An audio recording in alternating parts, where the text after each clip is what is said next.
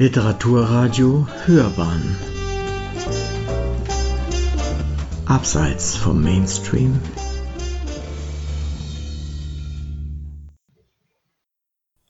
Liebe Zuhörerinnen und Zuhörer, seien Sie herzlich willkommen zu meiner heutigen Buchvorstellung. Ich habe Ihnen heute etwas vorbereitet, was ein wenig anders ist als das gewohnte. Ein Märchen, und zwar ein Kunstmärchen von Ernst Theodor Wilhelm Hoffmann, der sich Mozart zu Ehren dann Ernst Theodor Amadeus nannte, allgemein aber als Eta Hoffmann bekannt ist. Ein Kunstmärchen? Das heißt, dass die Geschichte nicht irgendwo angesiedelt ist, sondern sie hat ganz konkrete Bezüge zum Hier und Jetzt, beziehungsweise man muss natürlich sagen, zum Damals und Dort, denn Hoffmann parodiert mit seiner Geschichte, die übrigens 1822 zum ersten Mal in zensierter Form publiziert wurde, ein konkretes Vorkommnis, nämlich folgendes. Es war einmal vor vielen, vielen Jahren ein preußischer Kammergerichtsrat, der in einer sogenannten Immediatuntersuchungskommission zur Ermittlung hochverräterischer Verbindungen und anderer gefährlicher Umtriebe Mitglied war und der dorten derartige Gefahren für Preußen, so sie denn bestanden, feststellen sollte. Ferner hatte sie, äh, diese Kommission nämlich, zu untersuchen, ob inhaftierte Personen, zum Beispiel von Burschenschaften oder Turnbünden, wie der Turnvater Jan, der auch festgesetzt war, zu Recht inhaftiert und die Haftgründe ausreichend waren. Meist zu dem Ergebnis kam die Kommission, waren sie es nicht. Doch nicht alle waren mit diesem Ergebnis zufrieden.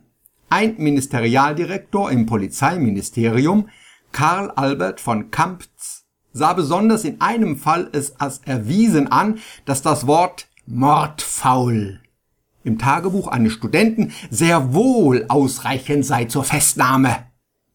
Mit dieser Meinung und der diffizilen Begründung des Herrn Ministerialdirektors, mit der ich mich hier aber nicht weiter aufhalten will, rief er wohl allgemeine Heiterkeit hervor und unser Kammergerichtsrat, der da war, der Herr Hoffmann mit seiner ausgeprägt künstlerischen Ader, nahm den Vorfall als Vorbild für eine Episode in seinem Märchen vom Meister Floh. Dort schuf er daselbst einen geheimen Rat namens Knarpanti, der im Verlauf der Handlung den Freund des Titelhelden, den Peregrinus Thys, festnehmen ließ, weil dieser eine Frau entführt habe des Geheimen Rats Ansicht war, habe man erst einmal einen Verbrecher gefangen, ließe sich das dazugehörige Verbrechen schon noch finden. So sollte es auch hier sein, denn zwar war Peregrinus der Entführung angeklagt, jedoch wurde keine Frau vermisst, man konnte also noch nicht einmal sagen, wen er entführt habe. Dieser Teil des Märchens wurde dem Karl Albert von Kamtz jenem, jenem Ministerialdirektor im Polizeiministerium, welcher und so weiter und so weiter, wohl zugetragen und verärgert, wie er da ob war, ließ dieser das Manuskript des Künstlers beschlagnahmen und die entsprechenden Stellen, in denen der Autor gar zu sehr Details aus dem Realita vorgefallenen verwendete, streichen. Es dauerte letztlich bis 1908, bis diese Stellen freigegeben und publiziert wurden. So rankt um das Märchen vom Meister Floh auch gleich ein kleiner innenpolitischer Skandal. Die von seinen Gegnern angestrengten disziplinarischen Maßregelungen allerdings griffen nicht mehr. Die Lewis-Erkrankung Hoffmanns ging in ihr Spätstadium über und der Dichter starb noch im gleichen Jahr 1822 an Atemlähmung. Kommen wir zum Märchen selbst. Die Hauptfigur des Märchens ist nicht die Titelfigur, diese tritt erst in Kapitel 3 in Erscheinung. Der schon erwähnte Peregrinus Thys ist der Held, ein Sohn wohlhabender Eltern in Frankfurt am Main. Seinerzeit mussten die Eltern lange warten, bis ihnen ein Kind, dieser Knabe nämlich, geboren, welches sich dann im Lauf der Jahre aber als recht sonderbar erwies. Insbesondere war er völlig unbegabt, sich in die Geschäfte des Vaters einzuarbeiten. Ja, als junger Mann endlich floh er das Elternhaus förmlich. Für einige Jahre reiste er durch die Welt. Wo er überall war, wird nur er wissen. Wir wissen es nicht. Kein Chronist führte die tintengetränkte Feder darüber. Nur an einer Stelle bekommen wir eine Ahnung davon, in welch entlegenen Erdgegenden es den guten Peregrinus getrieben hatte. Endlich, nach Jahren wieder daheim, findet Thyss das Elternhaus verwaist. Mutter und Vater sind beide tot, nur die alte Haushälterin Alina wohnt noch im ehemaligen Elternhaus. Peregrinus vergräbt sich im Haus. Er wird noch recht sonderbarer und eigentümlicher, feiert Weihnachten und die anderen Familienfeste, wie sie seinerzeit, als er Kind gewesen, gefeiert wurden. Lässt für alle den Tisch decken, auch wenn er als einziger daran sitzen wird. Weihnachten zum Beispiel. Weihnachten beschert er sich mit den selbst gekauften Geschenken und freut sich daran wie Weiland als kleiner Junge. Nach der Bescherung jedoch nimmt er alles Spielzeug und schenkt es einer bedürftigen Familie. So auch dieses Jahr, nur dass dieses Jahr just bei dieser Familie, der des Buchbinders Lämmerhirt, eine wunderhübsche Frau auftaucht, die ganz äh, wundersame Behauptungen aufstellt, er habe etwas, was ihr gehöre, und dies müsse er unbedingt wieder herausgeben. Und sie begleitet ihn nach Hause, wo sie vor der Tür ohnmächtig zu werden vorgibt und Peregrinus sie ins Haus tragen muss. Nun, im Folgenden wird es turbulent. Die junge, schöne Dame, die Alina zu heißen behauptet, ist in Wirklichkeit die Dörtje Elverdink, die vom Flohbändiger Leuwenhug als Sklavin gehalten wird. Dieser Leuwenhug seinerzeit behauptet, der angeblich 1725 in Delft beigesetzte Mikroskopbauer Antoni von Leuwenhug zu sein. Doch auch Dörtje Elverding ist nicht das, was sie vorgibt. Nein, in einer dahinter geschalteten Wirklichkeit ist sie die Prinzessin Gamahe, die Tochter des Königs Sekakis und der Blumenkönigin. Und Leuwenhug selbst ist dieser vertrautes George Pepusch an, zu dem wir noch kommen werden, der aber jetzt schon unsterblich in Dörtje verliebt ist, und Leuwenhug also selbst ist ein Magier und Flohbändiger, der momentan allerdings Probleme hat, denn die Flöhe sind ihm entkommen und dem Volke deucht er ein Betrüger zu sein, und so behandeln sie ihn auch. Die Prinzessin Gamahe wiederum hat ein gar ungewöhnliches Schicksal. Einst in Famagusta versteckt, um sich den Nachstellungen des Egelprinzen zu entziehen, entdeckt just dieser sie dort und saugt und saugt und saugt sie aus, bis die Prinzessin bleich und blutleer da niedersinkt. Dem Genius Thetel jedoch gelingt es, den Egelprinzen zu töten und er fliegt mit der Prinzessin in den Armen von Dannen, beobachtet von zwei Magiern, die die beiden am nächtlichen Himmel vorüberfliegend erblicken.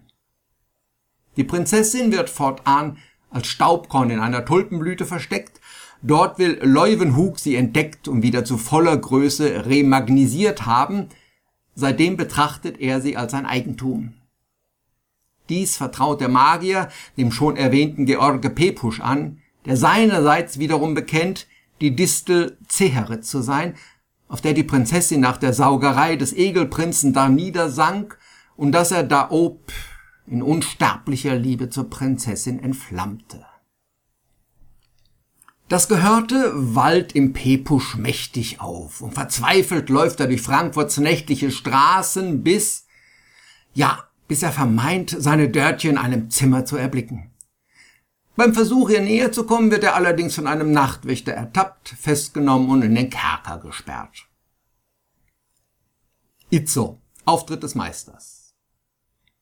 Peregrinus Tyss wird von einem seltsamen Wesen geweckt, das fein gekleidet ist und in wohlformulierter Sprache zu ihm redet. Es gibt sich als Meister aller Flöhe, wir erinnern uns, sie waren dem Flohbändiger Leuwenhug ja entkommen, zu erkennen. Meistens so klein, dass sie mit einer Lupe gesucht werden müssen, erscheint Meister Floh dem Peregrinus jetzt in seiner makroskopischen, kaum eine Spanne messenden Gestalt. Und Meister Floh erzählt dem verblüfften Peregrinus den anderen Teil der Geschichte, welcher für Peregrinus freilich der einzige ist, da der erste Teil ja dem George Pepusch anvertraut worden war, welcher nun unglückseligerweise inhaftiert ist. Wir hörten davon. In diesem Teil der Geschichte geht es darum, dass nämlich Aline Dörtje ist, welche Prinzessin Gamahe ist, welche wiederum von ihm, Meister Floh, seinerzeit aus dem Schlaf geweckt worden war. Doch die Prinzessin verriet den Meister an den Flohbändiger, dem er seit dieser Zeit zu Diensten sein musste. Doch vor kurzem konnte er ihm entkommen und entfliehen, und Aline, alias Dörtje, alias Gammahe, wie auch immer, würde nun alles versuchen, ihm, Peregrinus, den Kopf zu verdrehen, auf dass er nun ihn, Meister Floh, ihr, Prinzessin Gammahe, wieder ausliefere, um ihn, den Meister Floh, zu ihm, den Flohbändiger Leuwenhoek, zurückzubringen. Es ist kompliziert. Und deswegen möge er, Peregrinus, ihm, dem Meister Floh, versprechen, dass er allen Verführungen jener Dame, so schön sie auch tue, widerstehe. Wir wollen ebenfalls nicht versäumen zu erwähnen, dass im Peregrinus durchaus schon Gefühle für Dörtje am Lodern sind, gar zu liebliche Wesen, zu anmutig ihr Äußeres, zu rund ihre Formen, zu tief ihr Blick. Oh, Meister Floh weiß dies, sind doch die Flöhe dem weiblichen Geschlecht, und diesen Begriff mag jetzt jeder so verstehen, wie er gemeint ist, selbst sehr zugetan. Ja, er, Meister Floh persönlich, so berichtet er, bewies sich als ein kleiner, schalkiger Lüstling. Keinen schönen Hals, keinen weißen Nacken eines Frauenzimmers konnte er nämlich sehen, ohne bei der ersten besten Gelegenheit sich aus seinem Schlupfwinkel hervor und auf den einladenden Sitz zu schwingen, denn daran befand er seine Lust. So hatte der Gute auch durchaus seine Zweifel, ob Peregrinus der Holdigkeit und Anmut Dörtjes etwas entgegenzusetzen hat. Jedenfalls, Aline Dörtje Gammahe, wie auch immer, ist noch im Hause Thyssens und zwar bei seinem Mieter, dem Herrn Zwammerdam, der ebenso Mikroskopist ist wie der Flohbändiger und einer der beiden, die seinerzeit den Genius und Gammahe auf ihrem Flug beobachteten. Er war es, der die schlafende Prinzessin in der Blüte entdeckte und Leuwenhoek zu Hilfe holte, sie wieder zum Leben zu wecken. Dies erfährt Peregrinus von jenem Swammer, wie er der Kürze halber meist genannt wird, und nachdem er dies erfahren, wird er auch schon verhaftet vom Abgesandten des Rates der Stadt Frankfurt, was jetzt ursächlich überhaupt nichts miteinander zu tun hat, sondern eher damit, dass jemand glaubte, beobachtet zu haben, wie unser Thyss eine junge Frau entführt. Nun haben wir fast alles beisammen. George Pepusch und Peregrinus Thyss treffen sich im Gefängnis. Es erweist sich, dass sie sich schon aus Madras kennen. Dem Thyss, so zeigt sich bald, ist nichts nachzuweisen, so wird er wieder entlassen und kann danach für Pepusch bürgen, der daraufhin ebenfalls wieder in Freiheit gesetzt wird. Vergessen zu erwähnen habe ich, dass Peregrinus vom Meister Floh ein Geschenk bekommen hat. Das Volk der Flöhe, nicht nur ist es verständig, belesen und schlau, nein, es ist auch bewandert in Handwerk und Künsten. So überlässt der Meister Floh dem Peregrinus ein Gedankenmikroskop, so fein wie ein Staubkorn, welches ins linke Auge gesetzt, es dem Träger ermöglicht, die Gedanken des Gegenüber zu lesen. Hei, was ein Spaß! Peregrinus, der auf die Straße geht und flaniert, was, äh, wie man sich denken kann, bei diesem schüchternen Menschen nicht zu seinen üblichen Gewohnheiten gehört. Peregrinus trifft auf ehemalige Bekannte und Freunde, die ihm gut tun, ihn freudig begrüßen und anreden, doch denken tun sie in etwa so. Was will der denn hier? Meine Güte, wie der aussieht.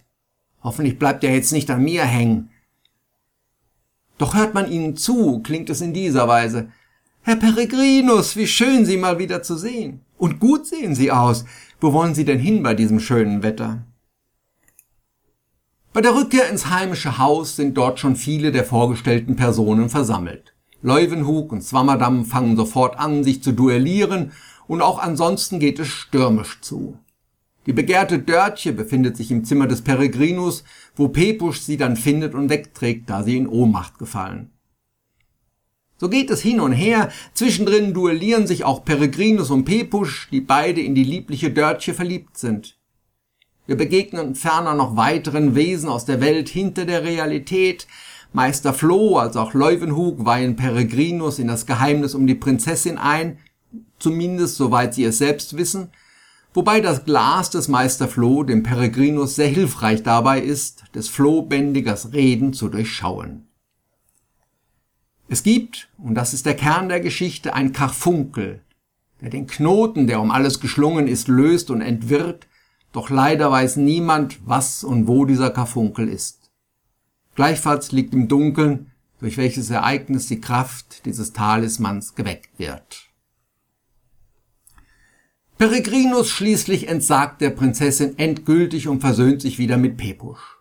Außerdem lernt er die schöne Röschen Lämmerhirt kennen und verfällt ihr in großer Liebe, die das Röschen genauso heftig erwidert. Desgleichen verzichtet der Peregrinus auf das Gedankenmikroskop. Er erkennt, dass es ihn unglücklich und misstrauisch der Welt gegenüber machen würde. Und fürderhin zeigt ihm ein Traumbild, dass er, König Sekakis, der Vater von Prinzessin Gamahe ist, der er ja in ihrer Emanation der Dörtje Gott sei Dank schon entsagt hat. Und wenn sie nicht gestorben sind, aber sie sind gestorben, die Bösen durch den Strahl des Karfunkels, dessen Träger der Peregrinus selbst ist. Pepo schon, Gamahe finden sich, aber verblichen noch in der Hochzeitsnacht.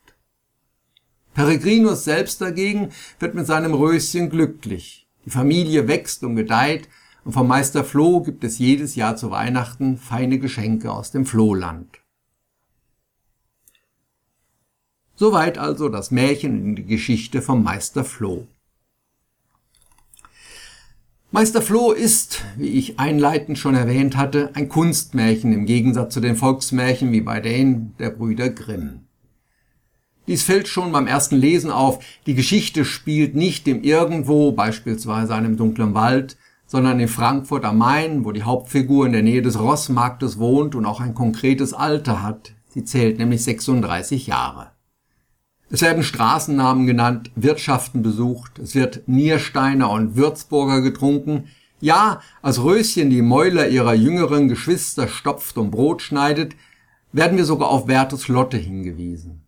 Und wie wenig märchenhaft die Knarpanti-Episode war, haben die Zensuranordnungen zur Genüge gezeigt. Ebenfalls historisch sind die Figuren des Flohbändigers Leuwenhoek und seines Konkurrenten Swammerdam Beides Forscher, auch in der Historie als Konkurrenten bekannt, die sich um die Mikroskopie verdient gemacht haben.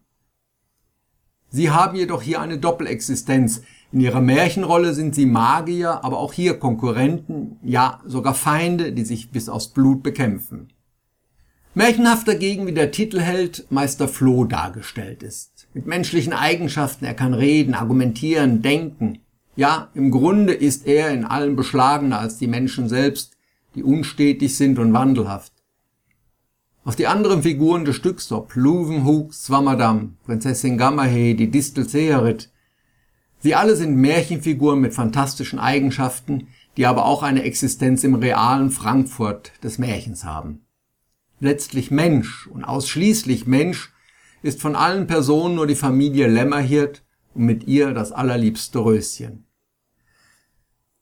Meister Floh ist ein Lesespaß voll skurriler, ja grotesker Figuren und Abenteuer. Es ist nicht unbedingt einfach zu lesen, die Sätze sind oft lang und wenn man auf der Suche nach ausgestorbenen Worten und Begriffen der deutschen Sprache ist, hier wird man fündig. Es ist aber, hat man sich erst einmal eingelesen, ein Riesenspaß in diesen Text einzutauchen, den Kontakt zur Basis Erde für ein paar Stunden zu kappen, man wird reichlichst mit Lesevergnügen belohnt. Sie hörten einen Beitrag von Gerhard Luhofer, der über das Märchen Meister Floh von Eta Hoffmann gesprochen hat.